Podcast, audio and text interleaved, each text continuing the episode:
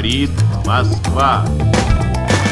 Je crois aux forces de l'esprit. Pour, allez, amuser la galerie. There is no alternative. des astres, l'alignement des astres. Aber das ist die Auffassung des Bürgertums. Time will tell. Russe Europe Express, Jacques Sapir. Clément Olivier. Elle est en train de s'imposer comme l'un des thèmes centraux de la vie politique et comment ne pas s'en réjouir. Omniprésente dans les discours, sincères ou opportunistes, mais l'écologie rassemble autant sur le constat qu'elle divise sur les solutions.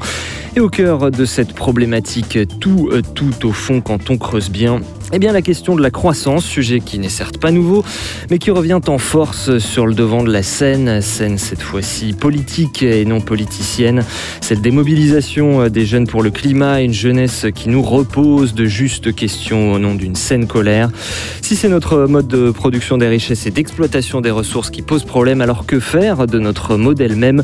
Peut-on croître à l'infini dans un monde fini ou bien une croissance réellement verte est-elle possible, mais à condition d'en repenser les modèles Bienvenue à tous, vous écoutez Russe Europe Express. Bonjour Jacques Sapir. Bonjour Clément. Et pour en débattre avec vous, nous avons invité Serge Latouche. Bonjour. Bonjour. Économiste, professeur émérite à l'Université Paris-Sud. Vous êtes l'un des pionniers de ce que vous avez appelé avec quelques autres la décroissance. On vous qualifie même souvent, l'athée que vous êtes, de pape de cette décroissance. Parmi vos nombreux travaux depuis 40 ans, on peut citer votre dernier livre, Comment réenchanter le monde, la décroissance et le sacré, qui vient de paraître en mars chez Rivage. Et puis signalons euh, que Artaud Poche réédite votre essai culte Faut-il euh, refuser le développement? Merci beaucoup d'être avec nous, Serge Latouche. Et pour commencer, puisque dans cette émission, on aime bien aller chercher les grands sujets de fond en passant par la petite porte de l'actualité, je vous propose d'écouter notre Premier ministre. Il se trouve que nous enregistrons ce numéro eh bien, au lendemain de sa déclaration de politique euh, générale devant l'Assemblée le 12 juin et Édouard Philippe qui amorce lui-même un début de questionnement sur la notion de croissance. Il nous faut inventer un modèle économique où la sobriété énergétique les transports propres, la saine alimentation, le recyclage progressent beaucoup plus vite que le taux de croissance. C'est ma conviction et je veux être jugé sur les actes. Car ces douze prochains mois, mesdames et messieurs les députés, seront ceux de l'accélération écologique. Plus personne n'a aujourd'hui le monopole du verre et c'est aussi cela le dépassement des anciens clivages. Voilà, les mauvaises langues euh, de l'opposition l'accusent déjà de récupération, mais euh, je cite donc inventer un modèle économique où la sobriété énergétique progresserait plus vite que le taux de croissance. Le Premier ministre, qui pour autant a également affirmé au effort dans ce même discours qu'il n'était pas, comme on peut s'y attendre, un euh, défenseur de la décroissance. Alors Jacques Sapir, votre, votre nous voilà donc devant cette question. La croissance est-elle compatible avec la préservation de l'environnement? Oui, c'était un vieux débat, hein. un débat qui a commencé en réalité dès les années 1970 avec en particulier le fameux rapport euh, euh, du Club de Rome. Euh, mais ce débat est Le toujours... rapport Meadows. Oui, le, le rapport Meadows. Mais ce débat est aujourd'hui devenu au centre de nos préoccupations, à la fois d'ailleurs du fait du dérèglement climatique et non pas simplement du réchauffement, il faut appeler les choses par leur vrai nom, et qui devient de plus en plus évident, de la pollution massive des sols et des nappes phréatiques, de la pollution de l'air dans les villes, bref, de tous les symptômes de ce que notre monde va mal. Alors, ces différents problèmes sont en général associés à la croissance. Et il est vrai que la croissance pour la croissance, si l'on ne pose pas le problème de ce que l'on produit, et surtout de pour qui on produit, est une impasse. Mais cela ne veut pas nécessairement dire que la croissance en tant que telle euh, soit une des causes des désordres du monde. Et c'est tout l'objet de, de ce débat. Euh, Quelques faits tout d'abord que vous souhaitez rappeler, Jacques Sapir. Oui, euh, premier fait, vous savez, une grande métropole comme Londres était bien plus polluée en 1880 que de nos jours. Pourquoi? Eh C'était le résultat de la prédominance, à l'époque évidemment, de la machine à vapeur, euh, machine à vapeur qui engendre une énorme pollution au charbon. Le niveau de pollution atmosphérique était celui d'aujourd'hui dans les villes chinoises les plus polluées. Et puis, avec le passage euh, à des moteurs thermiques euh, à l'essence, eh bien, le niveau de pollution a diminué. Si on prend le cas euh, de Los Angeles aux États-Unis, la pollution atmosphérique y était bien plus importante dans les années 1990 qu'elle ne l'est actuellement. Donc on voit qu'il peut y avoir des phénomènes d'aller et retour sur la question de la pollution. Prenons un autre euh, sujet. La pollution par les déchets, qui est un véritable problème aujourd'hui, en particulier dans les espaces maritimes. se posait déjà au début du 19e siècle. Quand les villes se sont mises à grandir, avant que les systèmes d'égout et d'approvisionnement en eau potable ne se soient construits. L'Europe a connu, rappelons-le, une période de grande déforestation du 15e au 19e siècle. Mais aujourd'hui, la forêt en France est en pleine expansion et elle est plus importante que ce qu'elle était euh, au début du XXe siècle. Ce qui ne veut pas dire euh, pour autant qu'il n'y a pas de problème aujourd'hui. Bien sûr que non. Mais les discours apocalyptiques qui sont tenus aujourd'hui desservent, me semble-t-il, la cause de l'écologie. Il nous faut comprendre pourquoi nous avons eu des poussées de pollution, puis des phases de rémission. Il nous faut aussi comprendre pourquoi les formes de pollution qui sont médiatiquement silencieuses, comme, et j'y reviens dessus, la question de la pollution chimique des sols, la question des déchets, sont en réalité au moins aussi préoccupantes, voire plus, que celles qui sont très fortement médiatisées. Il nous faut enfin comprendre ce qui se cache derrière un certain discours néopéténiste de culpabilisation des individus, alors que la question de qui pollue et du rôle des entreprises, mais aussi du commerce international, est généralement évitée. Bref, nous avons besoin d'une critique de l'économie politique de la pollution et non pas d'un discours faisant appel à l'émotion. Et c'est donc euh, de façon systémique euh, que vous invitez à réfléchir. Effectivement, car il convient de rappeler ici que la manière dont on produit, la nature des procès de production, ne saurait être distinguée de ce que l'on produit. Il y a un choix entre la production, par exemple, de véhicules individuels et celle des transports collectifs. Il y a d'ailleurs aussi un choix entre produire des véhicules individuels lourds et surpuissants. Euh, on pense par exemple aux SUV qui aujourd'hui encombrent euh, euh, les rues de nos villes, au moment où la vitesse d'ailleurs est globalement de plus en plus réglementée, et des véhicules individuels légers, de puissance limitée, mais qui sont parfaitement capables de satisfaire aux besoins de transport individuels. Derrière les choix qui sont faits aujourd'hui, et qui conduisent, et ça c'est absolument indiscutable, à diverses catastrophes écologiques, on ne peut éluder la question du profit. De fait, c'est l'organisation du système de production et par ricochet celle de la société, de ses modes de répartition, ou plus précisément de non-répartition, hein, serait-il plus juste de dire, qui est en cause et non pas, justement, cette mythique croissance. Sauf que les instruments même de la comptabilité publique posent problème, nous dites-vous. Oui, effectivement. Euh, il y a des années, euh, dans mon ouvrage que j'ai publié en 2000, euh, Les trous noirs de l'économie, euh, j'avais montré que l'on peut avoir, dans certains cas, une croissance euh, du PIB, donc du produit intérieur brut, qui est l'instrument qui est massivement au niveau international utilisé euh, pour mesurer justement cette croissance dans des pays en voie de développement.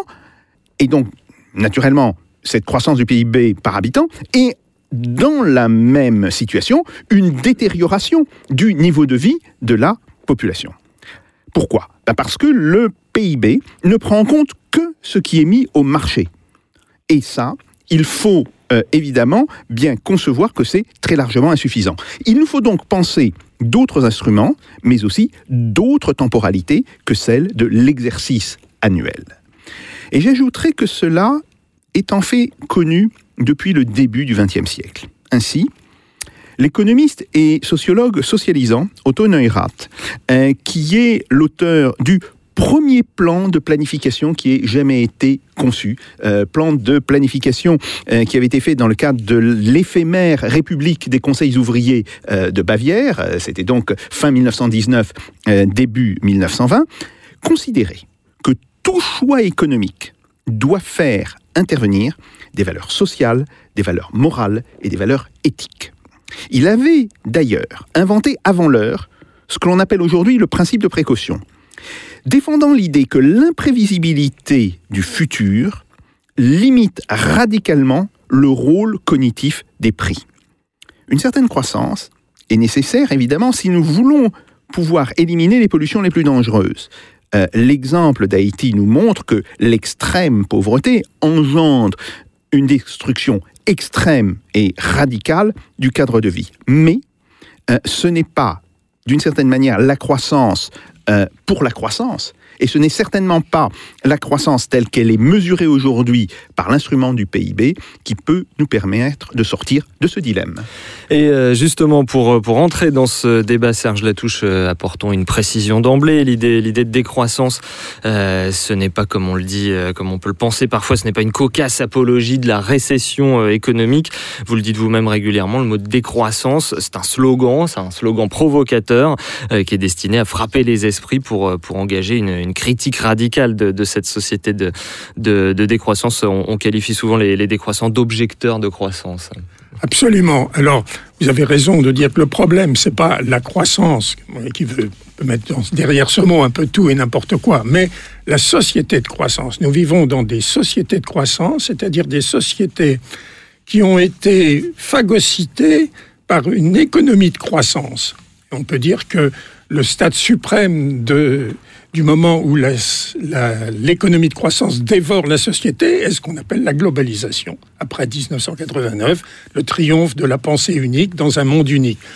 Donc, une économie de croissance, c'est une économie qui n'a pour objectif que, non pas la croissance pour satisfaire les besoins, ce qui serait tout à fait souhaitable, mais la croissance pour la croissance. Alors, cette société est basée sur un logiciel qui est euh, fondé sur trois illimitations. L'illimitation de la production, mais il- production illimitée signifie prélèvement illimité des ressources naturelles renouvelables et non renouvelables. Mais évidemment, produire à l'infini n'a de sens que si on peut consommer à l'infini. Le problème, c'est que la nature nous a dotés d'un estomac aux dimensions limitées. Et donc, par conséquent, pour consommer toujours plus, il faut créer artificiellement des besoins, toujours plus de besoins et toujours plus artificiels. Et le résultat de cette double illimitation, c'est une troisième illimitation, qui est l'illimitation de la production de déchets. hein. Euh, on peut recycler, etc. Mais plus on produit et plus on consomme, nécessairement, on produira plus de déchets. Mais qu'est-ce que ça signifie? Ça signifie la pollution illimitée de la terre, de l'air et de l'eau. Alors, la production de la, pollution de la terre, ça signifie à la fois euh, le- les terres qui sont empoisonnées. Donc, Bon, on utilise des, on dit euh, pudiquement, euh, des produits phytosanitaires, mais la réalité, ce sont des biocides. Biocides, ça veut dire qu'ils tuent la vie des sols, et au bout d'un certain temps, ça transforme les sols en désert. Alors, nous, nous en tirons jusqu'à présent, euh, on évalue à peu près euh, chaque année la- l'augmentation du désert à 16 ou 17 millions d'hectares. Et nous détruisons à peu près l'équivalent en forêt tropicale ou aquatoriale. Mais d'ici quelques années, il n'y aura plus un arbre à détruire. Et dans ce, et dans ce, dans ce livre, Comment réenchanter le monde, euh, chez, chez, donc chez Rivage, vous décrivez cette croissance comme un, un fétiche, une, une nouvelle religion moderne? Alors, c'est une religion, effectivement, c'est lié à la religion de l'économie, au culte du progrès, etc. Il y a tout un, tout un, un paradigme, en quelque sorte, euh, euh, qui s'est mis en place avec la modernité, qui ne résume pas la modernité. hein. Je ne suis pas un anti-moderniste, ça, mais qui s'est mis en place avec la modernité. Et effectivement, euh, disons un gros mot, euh, c'est le développement du capitalisme. Il faut l'appeler les choses par leur nom. C'est-à-dire ce que Marx appelait l'accumulation illimitée de capital, et le terme accumulation du capital dans le vocabulaire marxiste, c'est la croissance, simplement. Euh, deux précisions sur, euh, sur ce, ce topo que vous, nous, euh, que vous avez l'amabilité de, de nous faire pour commencer ce- cette émission. Vous nous dites que cette croissance du PIB, elle est adossée à une croissance de, de- du marché. C'est-à-dire, est-ce que est-ce que c'est lié, comme on l'entend parfois, à une croissance démographique? Pour consommer plus, il faut qu'il y ait plus de gens. Non, vous avez un très bon exemple parce que on- déjà au moment où est sorti le premier rapport au Club du Rhum, qui il faut le rappeler était commandité par c'est pas le rapport du Club de Rome, mais au Oh, Club de Rome, commandité par le Club de Rome, qui était une association fondée par un ingénieur de la Fiat et subventionnée par la, la- la fondation Volkswagen. Euh, Oui, c'était pas une bande de dangereux euh, marxistes-lénistes. ouais, Aurelio. Peccei, qui était le président, bon, et qui était cet ingénieur, euh, lui, il disait, euh, bah, c'est très simple, il suffit de diminuer la population pour euh, sauver la planète, en quelque sorte. Alors que c'était pas du tout l'idée de Denise Midos, qui dit, bon, c'est le logiciel du produire toujours plus. Alors vous avez un bon exemple de ça, c'est l'Italie. Parce qu'en Italie, la population diminue, mais la pollution continue à augmenter, la sémentification des sols, la destruction de tout, de la biodiversité, etc. Une, une deuxième précision que je voulais euh, vous euh, demander, c'est cette différence entre les, les ressources et les richesses. Une richesse, euh, c'est euh, immatériel. Quel est le rapport avec l'exploitation et la surexploitation des ressources? Eh bien, euh, la richesse, effectivement, elle peut être matérielle ou immatérielle, mais il n'y a pas de richesse immatérielle qui, pas, qui ne repose pas sur une base matérielle. Bon, on dit maintenant, avec le développement des nouvelles technologies, et on parle d'immatériel pour euh, l'informatique, etc., mais tout ça repose sur une base strictement matérielle, avec, on voit maintenant, une consommation d'énergie de plus en plus colossale. Tout à fait, et une production de chaleur qui devient d'ailleurs euh, absolument exponentielle. Euh, les, les espèces de grandes fermes à données euh, qui euh, sont constituées euh, aujourd'hui, qui sont constituées maintenant depuis une quinzaine ou une vingtaine d'années, sont extraordinairement polluantes en matière de chaleur. Alors évidemment, si cette chaleur était réutilisée euh, comme moyen de chauffage, ça pourrait être tout à fait acceptable, mais on voit bien que dans la logique de développement, il y a d'un côté euh, les fermes à doter, les- ce qu'on appelle les, data farms, d'un autre côté il y, a, des villes, et il n'y a pas de lien entre les deux. Donc ça aussi, euh, c'est bien un problème, et on voit très bien que le, développement aujourd'hui de, cette économie de l'information, de cette économie dite immatérielle, euh, elle aboutit à des désastres matériels euh, très évidents.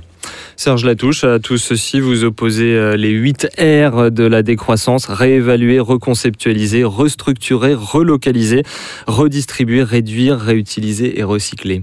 Oui, alors, ce n'est pas un programme, comme certains l'ont pensé, Mhm. comme euh, j'ai peut-être eu moi-même tendance à le dire. Non, c'est un horizon de sens, c'est-à-dire la conception d'un paradigme alternatif, hein, d'un autre logiciel, et euh, dans lequel on peut inscrire une action politique, effectivement. Euh, on voit bien que les valeurs, puisque tout part des valeurs, en fait, les valeurs de notre société hyper individualiste, euh, basée sur la recherche du profit, de l'argent, etc., c'est des valeurs du toujours plus, de, de l'homme maître et dominateur de la nature, comme disait Descartes. Enfin, tout ce pas. On voit bien maintenant que si l'on veut euh, changer, euh, sauver, euh, comme on dit, sauver la planète. En fait, il s'agit de sauver l'humanité, Eh parce oui. que la planète s'en tirera toujours. Oui. Mais euh, il faut effectivement introduire euh, un peu plus de coopération et d'altruisme dans ce monde de brut. hein. et euh, ce que disait déjà Une Stuart- abondance frugale, c'est ce un que disait déjà. Stuart Mill d'ailleurs, hein, il le dit. Et aussi changer notre rapport avec la nature, non plus traiter la nature en prédateur, mais en bon jardinier. Parce que si nous détruisons la nature dont nous faisons partie, hein, nous sommes en train de détruire le sol sur lequel nous reposons. On se détruit nous-mêmes. Bon, donc ça, c'est un, vraiment un changement complet. C'est une, ce que j'appelle une décolonisation de l'imaginaire, hein, et en particulier parce que cet imaginaire est propagé par vous, par les médias, en fait. Mhm. hein, Je suis qui- désolé. et non, vous n'êtes pas le, le pire. hein. Mais euh, effectivement, parce que derrière les médias, il y a les lobbies. hein. Et donc, il y a toute un- une, une offensive massive. C'est assez amusant, d'ailleurs, caricatural, ces jours-ci où on parle de plus en plus d'écologie. Entre deux discours où on dit il faut sauver la planète, ce matin, j'en dis, j'avais, il y avait une pub pour euh, vendre des, des Land Rover, vous voyez, sur France Inter. Aussitôt, On passe immédiatement de l'idée qu'il faut réduire notre empreinte écologique à acheter des Land Rover. Alors, et qui, qui sont des véhicules d'ailleurs avec bien- des moteurs extrêmement puissants euh, et qui très souvent ne seront pas utilisables. Ou disons, oui, bien sûr, euh, on va pouvoir euh, circuler euh, à Paris avec une Land Rover, mais est-ce qu'on a besoin justement d'un véhicule de ce type, un véhicule euh, de 200 ou euh, 300 chevaux, alors que euh, si on doit circuler dans Paris, il faut peut-être avoir soit un moteur électrique, soit même un, moteur thermique de 50 chevaux? Mais y compris, y compris sur autoroute, vous nous dites tout que la puissance maximale euh, d'un Land Rover ne sert pas, c'est illégal Absolument. en fait. C'est illégal de l'utiliser au Oui, oui, maximum. tout à fait, tout à fait. Quand vous avez des autoroutes où la vitesse est limitée, quand vous avez des routes où la vitesse est limitée, euh, à quoi rime cette course à toujours plus de puissance, à toujours plus de poids auquel on assiste depuis une vingtaine d'années?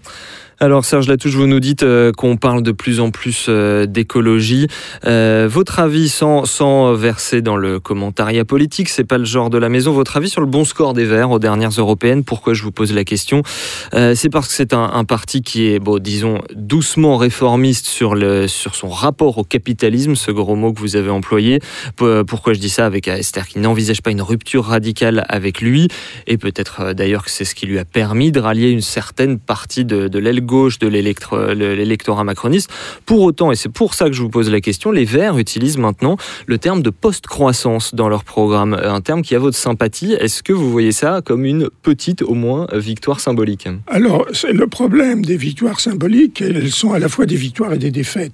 C'est-à-dire que les Verts, qui normalement, historiquement, sont dans l'affiliation de l'écologie politique, hein, qui a été fondée par des gens comme Bernard Charbonneau, comme euh, Fournier, comme euh, André Gors. Bon, Qui provenait au départ de la gauche radicale, oui, qui effectivement. était, qui était, On les traitait de euh, pastèques d'ailleurs. ils utilisent- Ils, ils étaient rouges à l'intérieur. Ils ouais. ils n'utilisaient pas le mot décroissance, Mmh. sauf euh, exceptionnellement André Gors, etc. Mais en fait, ils étaient exactement sur. Le, on se considère comme les héritiers de ces gens-là. Mmh.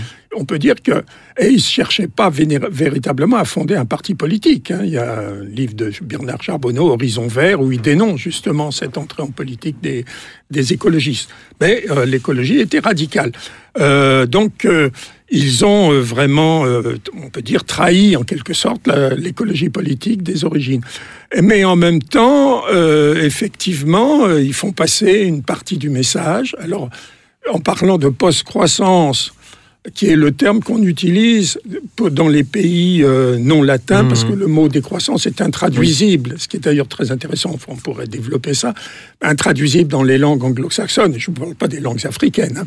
Bon, donc on utilise le terme post-croissance. Mais si en France on utilise le terme post-croissance, c'est pour refuser le caractère radical du mot décroissance, qui est effectivement une provocation, mais une provocation saine, c'est-à-dire qui dit il suffit pas seulement de, de repeindre en vert euh, les, les programmes, etc. Il faut vraiment une rupture, une rupture avec la logique productiviste et la logique consumériste.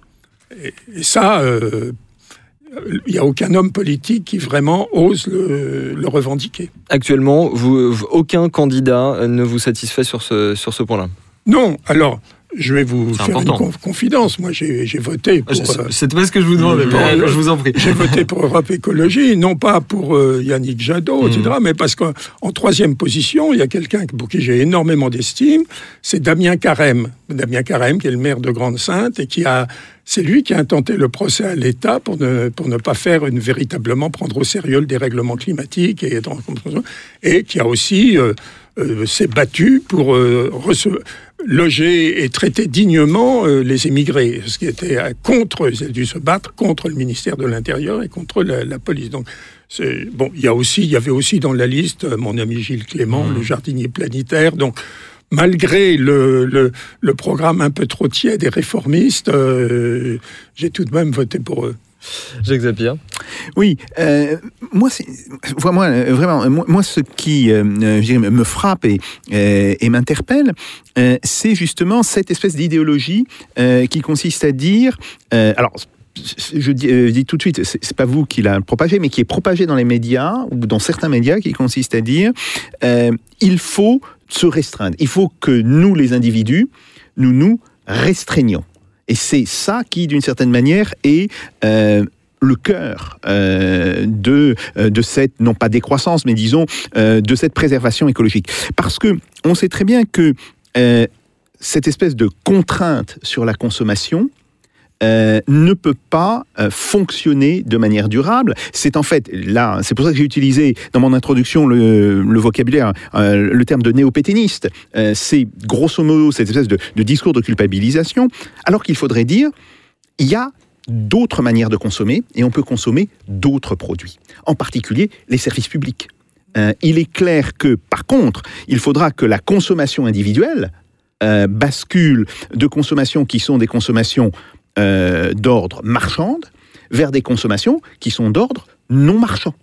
Et ça, vous avez tout à fait raison, c'est une question qui est très peu soulevée, qui est très peu soulevée pour une raison euh, évidente, euh, c'est qu'elle gêne terriblement l'ensemble du discours dominant. Le fait de dire, c'est pas qu'on va consommer moins, mais on va consommer de manière différente et on va consommer des services publics. Par exemple, on va consommer évidemment de l'hôpital et du personnel soignant. euh, en fait, parce que ce sont des, euh, des secteurs qui sont euh, très humains en, en termes de structure de production, et non pas une nouvelle voiture plus puissante, et non pas renouveler son téléphone portable tous les deux ans, etc. Bon. Et je crois que c'est ça, effectivement, le changement qui est le changement tout à fait central.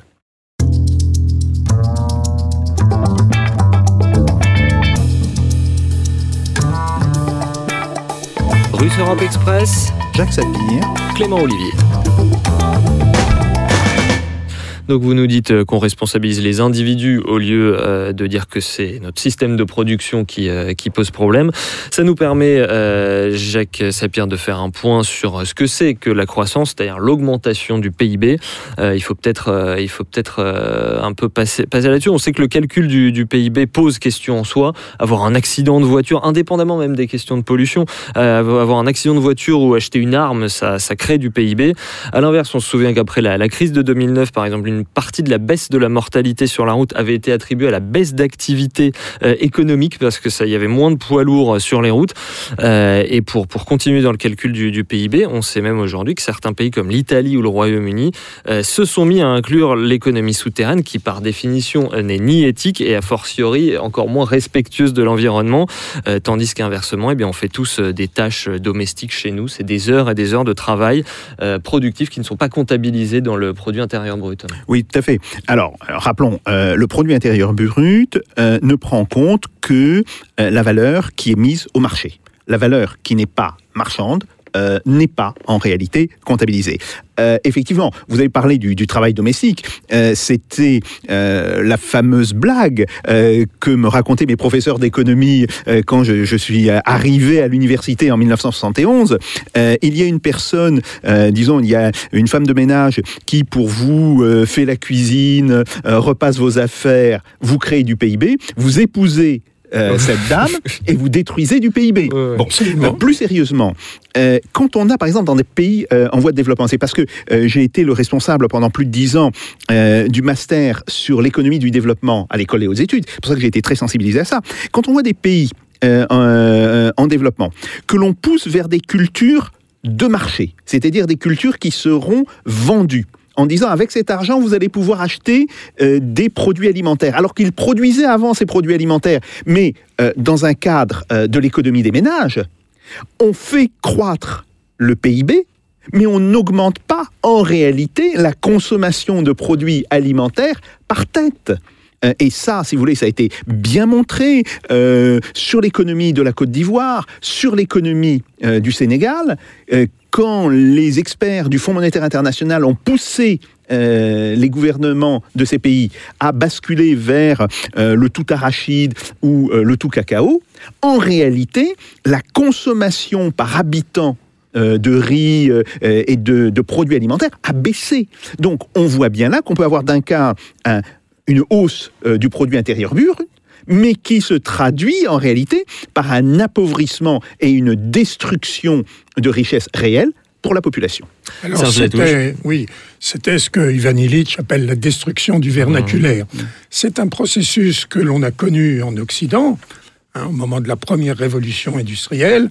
On a assisté à une paupérisation fantastique de la population. Il suffit de relire Dickens ou les gens de l'époque. Alors, ce qui s'est produit, il s'est produit un accident heureux, si on veut, hein, c'est le fait que le capitalisme, et c'était pas vraiment prévu au départ, le capitalisme a trouvé euh, une a fait une mutation, ce qu'on appelle la mutation en système thermo-industriel, hein, avec la machine à vapeur puis le moteur à explosion, qui lui a permis de se développer non pas, comme pensait Marx, sur l'exploitation du travail, mais sur la prédation de la nature à travers l'utilisation des énergies fossiles. Alors, il faut dire que les énergies fossiles, c'est extraordinaire. Vous pensez que quand vous brûlez 30 litres de pétrole dans vo- votre voiture, c'est comme si vous mettiez le travail à temps plein d'un travailleur pendant trois ans. Donc c'est sans commune mesure avec, euh, avec les gains de productivité qu'on peut avoir avec l'organisation scientifique du travail. C'est pas commensurable. Le problème, c'est que c'est basé sur une énergie fossile et qui est par conséquent, euh, elle est quantitativement dans les, dans les couches géologiques de la planète et on pourra tout faire, on ne pourra pas l'augmenter. Et on arrive maintenant vers le moment où en tout cas le pétrole accessible à un prix raisonnable devient pratiquement euh, rare, très très rare. Puisqu'on en est sur, euh, sur Karl Marx, restons-y un tout petit peu. Et Marx estimait, c'est sa théorie célèbre, il estimait avoir prouvé l'effondrement inévitable euh, du capitalisme, qui ne pourrait que succomber à, à ses contradictions internes.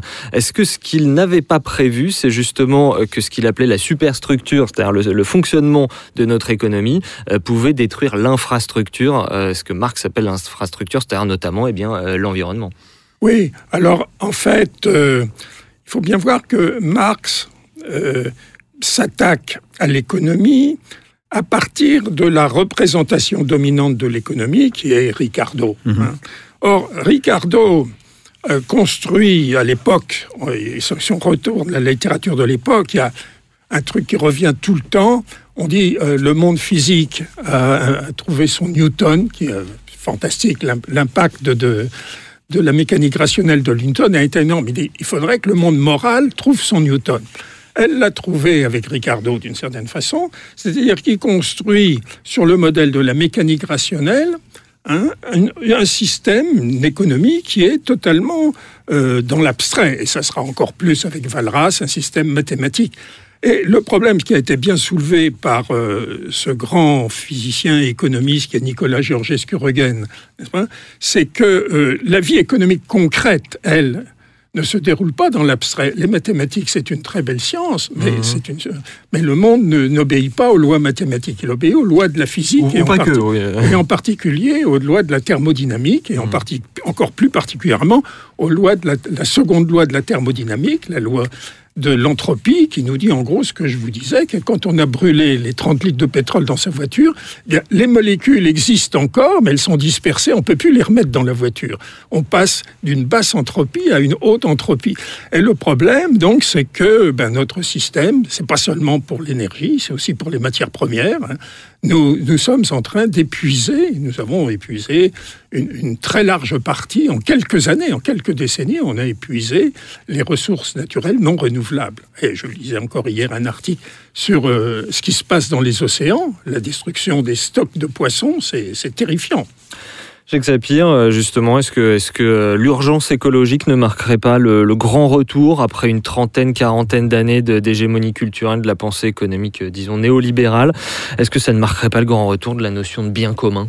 Oui, qui n'est pas envisagée par le marché Oui, certainement. Euh, le problème, c'est que euh, quand on parle euh, d'une espèce de, crise d'hégémonie euh, au niveau de, l'idéologie néolibérale, il, faut, il faut faire très attention.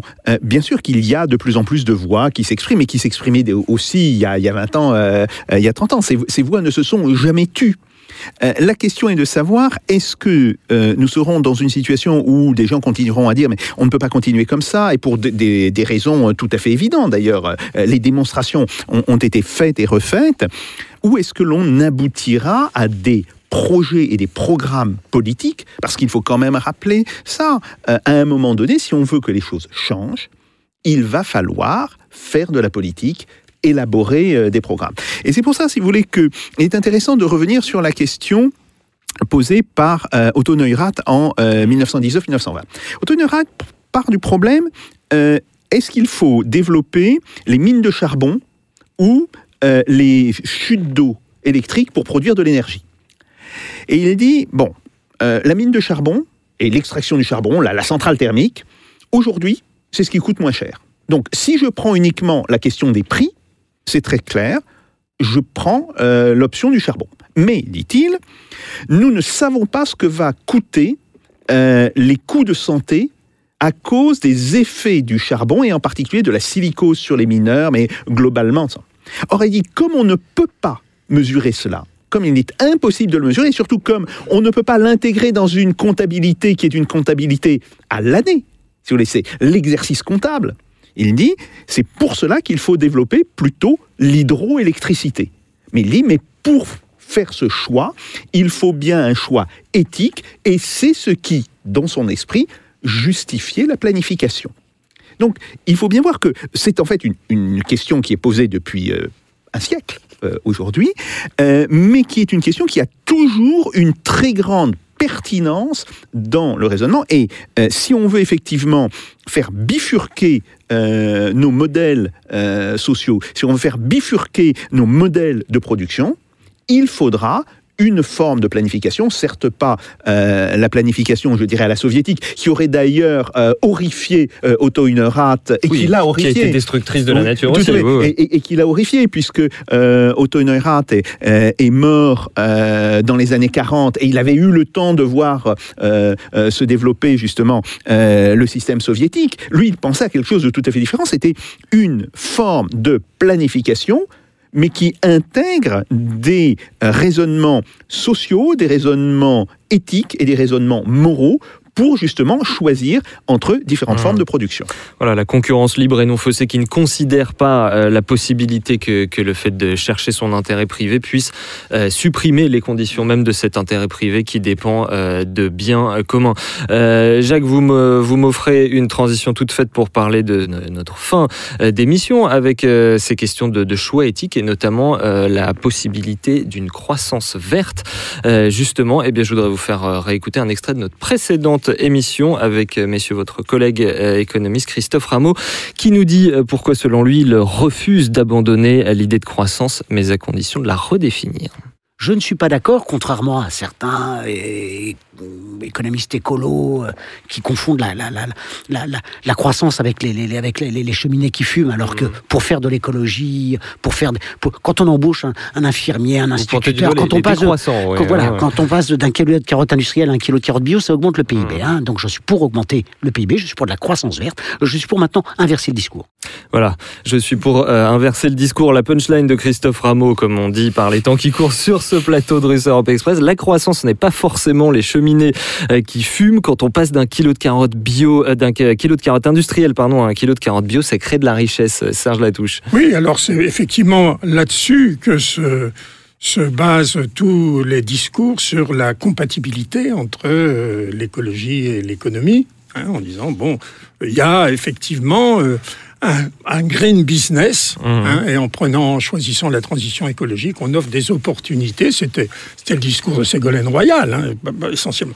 Bon, euh, je crois que Je ne crois pas que ce soit le discours de Christophe Rameau, mais non, ben Christophe Rameau reste encore dans le logiciel économie, euh, économiste, et donc dont il faut sortir, dont certains économistes, je pense à, mon, à notre collègue britannique Tim Jackson, fait son rapport au gouvernement travailliste, un très beau, très beau texte, s'appelle Prospérité sans, croissance. On peut, c'est ça, parce que vous avez raison, et Jacques a raison, il ne faut pas entrer dans l'écologie punitive, comme disait encore Ségolène Royal. Si nous devons mon maître, j'ai mon maître parce que c'est celui qui m'a beaucoup influencé, Ivan Illich. Ivan Illich disait nous devons changer de système, non pas parce que la, les- la fin des ressources, etc., nous y condamne. Oui, elle nous y condamne, mais nous devons en changer parce qu'on vivrait mieux si on vivait autrement. Donc le problème, c'est que nous sommes dans la situation, exactement dans la situation des drogués. Nous sommes toxicodépendants. Nous savons que nous allons en mourir, mais nous n'avons pas, et qu'on vivrait beaucoup mieux si on pouvait entreprendre une cure de désintoxication, mais nous n'avons pas le courage de l'entreprendre, que ce soit au niveau des consommateurs, que ce soit au niveau des gouvernants, que ce soit au niveau des entreprises. Jacques Zabien, c'est peut-être euh, là que le, keynésien qui sommeille en vous euh, va avoir des, désaccords avec Serge Latouche. Euh, ces, carottes évoquées par Christophe Rameau, en fait, ce dont il s'agit, euh, pour une véritable croissance verte qui serait pas, serait pas une lubie de, récupération de, greenwashing, ça, ça impliquerait une montée en gamme généralisée de l'économie qui pourrait créer plus de richesses, mais moins de biens, c'est-à-dire moins d'externalités négatives. Oui, tout à fait. Alors, moi, en, en tant que keynésien ou keynésiano-marxiste, euh, non, c'est pas quelque chose qui me choque. Euh, je crois que effectivement, le point important, c'est qu'il va falloir euh, réajuster la nature de nos consommations, et qu'en réajustant la nature de nos consommations, nous allons augmenter le bien-être euh, des individus. Simplement, pour faire cela, il est clair qu'il faudra des choix. Et le- vrai problème, c'est peut-on laisser à des décideurs séparés, autrement dit aux entreprises, euh, au mécanisme du marché, À la main visible. à la main visible, euh, le choix de faire cela. On sait qu'on ne le peut pas. On sait qu'on ne le peut pas parce que le seul instrument qui permet de mobiliser la main visible, ce sont les prix. Et on sait que justement, dans ce problème-là, les prix sont inefficaces. Ils sont même pas inefficients, ils sont globalement inefficaces puisqu'ils ne prennent pas en compte euh, toute une série de problèmes, comme les problèmes des incertitudes, comme les problèmes euh, des désastres futurs, puisqu'ils ne peuvent pas les voir, étant euh, les prix étant évidemment enserrés dans cette logique comptable de l'exercice comptable des entreprises, des ménages, etc. Bien. Donc il va falloir qu'il y ait des décisions politiques. Seulement à ce moment-là, ça pose le problème de la démocratie. Euh, on ne peut pas, si vous voulez, dire oui, effectivement, il va falloir que des formes de planification s'imposent au marché, sans poser immédiatement la question de la démocratie. Autrement, ce que l'on fait, c'est qu'on aboutit à l'idéologie du despote éclairé, hein, qui consiste à dire oui, euh, il y a quelques gens qui sauront, qui euh, auront la connaissance et qui vont décider pour la grande masse qui ne sait pas. Et Ou alors de l'impuissance éclairée. On sait ce qu'il faut faire, mais on n'arrive pas à on le ne sait faire. pas à oui. finir. Mais si vous voulez, euh, si on veut, vra- si on est vraiment sérieux avec l'idée, il faut changer. On risque d'aboutir à ça. Et euh, excusez-moi, le- euh, l'expérience historique du XXe siècle démontre que ça aboutit à un désastre. On ne peut pas avoir cette réflexion sur il faut faire régresser toute une série de mécanismes marchands au profit de mécanismes je l'appelle globalement de la planification, tout en sachant que j'y mets des choses extrêmement différentes aux, formes de planification qui ont historiquement existé, sans poser en même temps la question de la démocratie. Et c'est pour ça, effectivement, que moi, je me sens une très grande sympathie avec... Alors, bon, le terme de décroissance, je suis d'accord, c'est un terme provocateur, mais globalement, cette idée, il faut apprendre à consommer autrement, il faut apprendre à produire autrement, et que de toutes les manières, on vivra mieux c'est pas qu'il s'agit de faut le faire parce que euh, on a atteint les limites euh, de la planète, mais c'est tout simplement c'est une nécessité pour vivre mieux. Simplement pour cela, il faudra réinjecter massivement de la démocratie dans nos sociétés. Ça, je suis tout à fait d'accord. Planification, non, démocratie, je suis d'accord. planification. Réinjecter de la démocratie et en particulier de la démocratie économique. Parce que le gros problème, c'est que nos hommes politiques, en fait, à l'heure actuelle, même s'ils ont plein de bonnes intentions, sont les marionnettes d'un pouvoir moins visible, qui est le pouvoir des firmes transnationales. hein. Donc euh, il y a quelques euh, donc là le problème auquel on se trouve confronté et qui justifie effectivement euh, la démission par exemple de Nicolas Hulot, c'est le pouvoir des lobbies. Et les lobbies, ça passe très largement au-dessus des États. Bon, alors là, c'est un, très gros défi. C'est pour ça que euh, moi, je pense que c'est pas un Il y a des, écologistes, je pense à mon ami et collègue Dominique Bourg, qui pense que seul un despote éclairé pourrait résoudre les problèmes. Non, je pense que c'est seulement une véritable révolution démocratique qui peut prendre en charge. hein, pour le meilleur et pour le pire, le destin de l'humanité. Et dans ce monde où on se sent particulièrement impuissant face à, face à des institutions qui semblent irréformables à, à beaucoup de gens, on voit bien le, le taux d'abstention, ça manifeste sans doute aussi une, une- une impression chez les gens qu'on ne peut plus rien faire.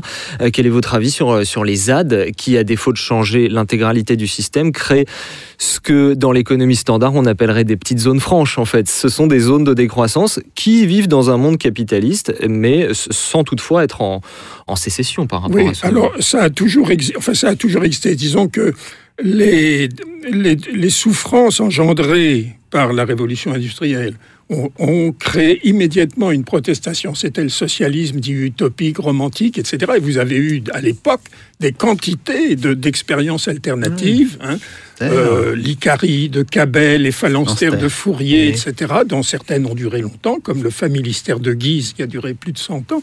Hein, bon, mais toutes ces, toutes ces alternatives ont subi, ou bien elles ont été euh, détruites parce que c'était trop trop alternatif et puis ça ça pouvait pas continuer dans le ou bien elles ont été récupérées. Je pense aux mutuelles par exemple tout le mouvement mutualiste dans- dans- au niveau financier etc qui a été absorbé dans le système et maintenant les, les, mu- les mutuelles euh, Oui, mais quand elles sont absorbées, d'autres secrets. C'est bien pour ça que Alors, je mentionnais les ZAD. C'est parce oui, que c'est un petit peu mon boulot aussi de vous, comme, vous euh, plier comme, vers euh, l'actualité. Euh, ça renaît continuellement et à l'heure actuelle, c'est peut-être, on est peut-être à un moment où justement ça va pouvoir déboucher sur quelque Mmh. chose. Je pense à l'initiative très intéressante de mon collègue Rob Hopkins avec les Transition Tons en Angleterre, qui se, maintenant s'essaiment un Ah peu ouais. partout, qui essaye de prendre à bras le corps à- comment affronter justement ces défis au niveau local, parce qu'au niveau local, effectivement, il y a toujours des possibilités quand même d'organisation, même si le problème grave, parce que je l'ai, rencontré concrètement, euh, en, en particulier en Grèce, à Delphes, où il y avait euh, des citoyens écologistes qui voulaient former une liste civique pour contrecarrer un projet d'exploitation de mines d'aluminium sur le site archéologique des temples de Delphes, mais ils se sont heurtés à l'incompréhension de la population qui y voit la création d'emplois. Parce que la colonisation de l'imaginaire, elle passe pas par le local, elle se fait à un niveau très supérieur, mais à un niveau supranational. Et, et ça, la, la bataille, donc on a, des, on a une, bata- une bataille à tous les niveaux, au niveau euh, de, pour dire en termes marxistes, de la superstructure et de l'infrastructure. Et donc, euh, c'est une bataille euh, longue, euh, bon, mais il faut pas désespérer.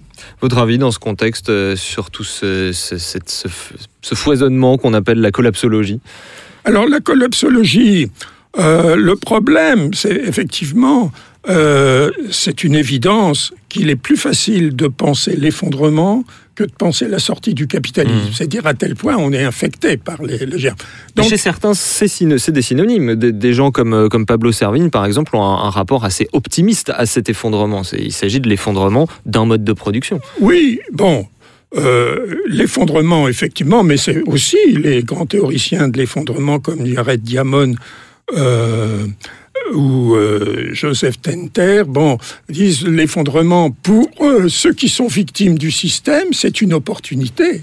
Et moi, je dis maintenant, quand je commençais à faire, mais à prêcher pour la décroissance, au début, je disais, il faut entreprendre la décroissance pour éviter l'effondrement. Hein, maintenant, je dis plus ça. Je dis c'est pour le gérer, pour le limiter éventuellement, éventuellement pour penser à un après. Et certains disent même pour l'accélérer. C'est bien pour ça que je vous pose la question. Bon, l'accélérer, je pense que ça, c'est un peu, c'était, des stratégies aussi, un peu des, euh, des anards. Il faut pousser le système au bout. euh, bon, ça, je, je pense que c'est un peu cynique et c'est pas, c'est pas ma tasse de thé. Hum. Jacques Zapier, le, le mot de la fin face à cette euh, impuissance éclairée euh, dont on parlait, est-ce qu'il faut une, une biodiversité en attendant une biodiversité des modes de production avec des systèmes parallèles Votre, votre Oui, avis aussi sur, les, sur les ZAD, sur toutes ces expériences-là? euh, je, je suis tout à fait d'accord avec euh, Serge Latouche. Je pense que la question, elle est globale. Et même si les ZAD peuvent donner euh, naissance à des initiatives qui sont intéressantes, le problème se pose de la capacité de survie de ces initiatives euh, et qu'elles ne finissent pas enquistées euh, dans un système. Parce que vous savez, euh, euh, le bacille peut survivre très longtemps enquisté dans, dans un organe, mais il ne peut pas se développer. Donc ça, c'est ça, c'est un problème. Deuxième chose, c'est que, allez, on va utiliser un autre gros mot. On a parlé du capitalisme, Allez. et il y a un autre gros mot, c'est la dialectique. Hum. Et on voit très bien que, par exemple, sur la question des villes intelligentes, les villes intelligentes, ça peut aller vers le meilleur comme vers le pire. Euh, autour de cette notion de villes intelligentes, vous pouvez avoir effectivement une réflexion sur plus de démocratie euh, dans la gestion de la ville, euh, un mode de développement radicalement différent. Comme vous pouvez avoir une vision qui va dire non, la ville intelligente, il faut mettre plus d'informatique, euh, euh, plus de systèmes de communication, il va falloir consommer plus de Google, bon, ça. Et donc, on voit bien que la même notion, le même terme, peut être interprété de deux manières radicalement différentes. Et je crois que c'est tout simplement bah, parce que la, dialectique, elle fait partie de nous euh, et qu'il faut en avoir conscience et qu'il faut se poser toujours la question de savoir euh, comment euh, se servir de cette dialectique pour arriver à ses fins. Et donc là, on va se poser un vrai problème. Voilà, en tout cas, euh, nous, dans cette émission, euh, à jamais et pour toujours, euh, la dialectique cassera des briques, pour paraphraser Eh oui. les groupes situationnistes de, l'époque. Serge Latouche, merci infiniment d'avoir été avec nous aujourd'hui. Merci bien sûr aussi à vous, Jacques Sapir, et à vous tous, les auditeurs. Si vous nous écoutez en radio, sachez que vous pouvez également retrouver cette émission en vidéo sur la page YouTube de Radio Sputnik. Et si vous nous regardez en vidéo, eh bien, sachez que vous pouvez aussi nous retrouver en podcast et vous abonner pour ne jamais manquer un épisode. Tous les détails sur le fr.spoutniknews.com à la rubrique Russe Europe Express. Merci à l'indispensable Jean-Baptiste Mendes qui nous a aidé à préparer ce numéro et à messieurs Pitchy et Pika derrière les manettes de la technique. On vous donne tous rendez-vous évidemment au prochain épisode de Russe Europe Express avec Jacques Sapir. En attendant, faites pas vos Jacques. Salutations.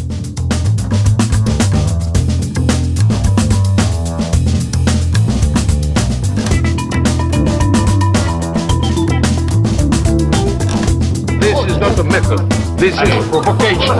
Let them do. No, no,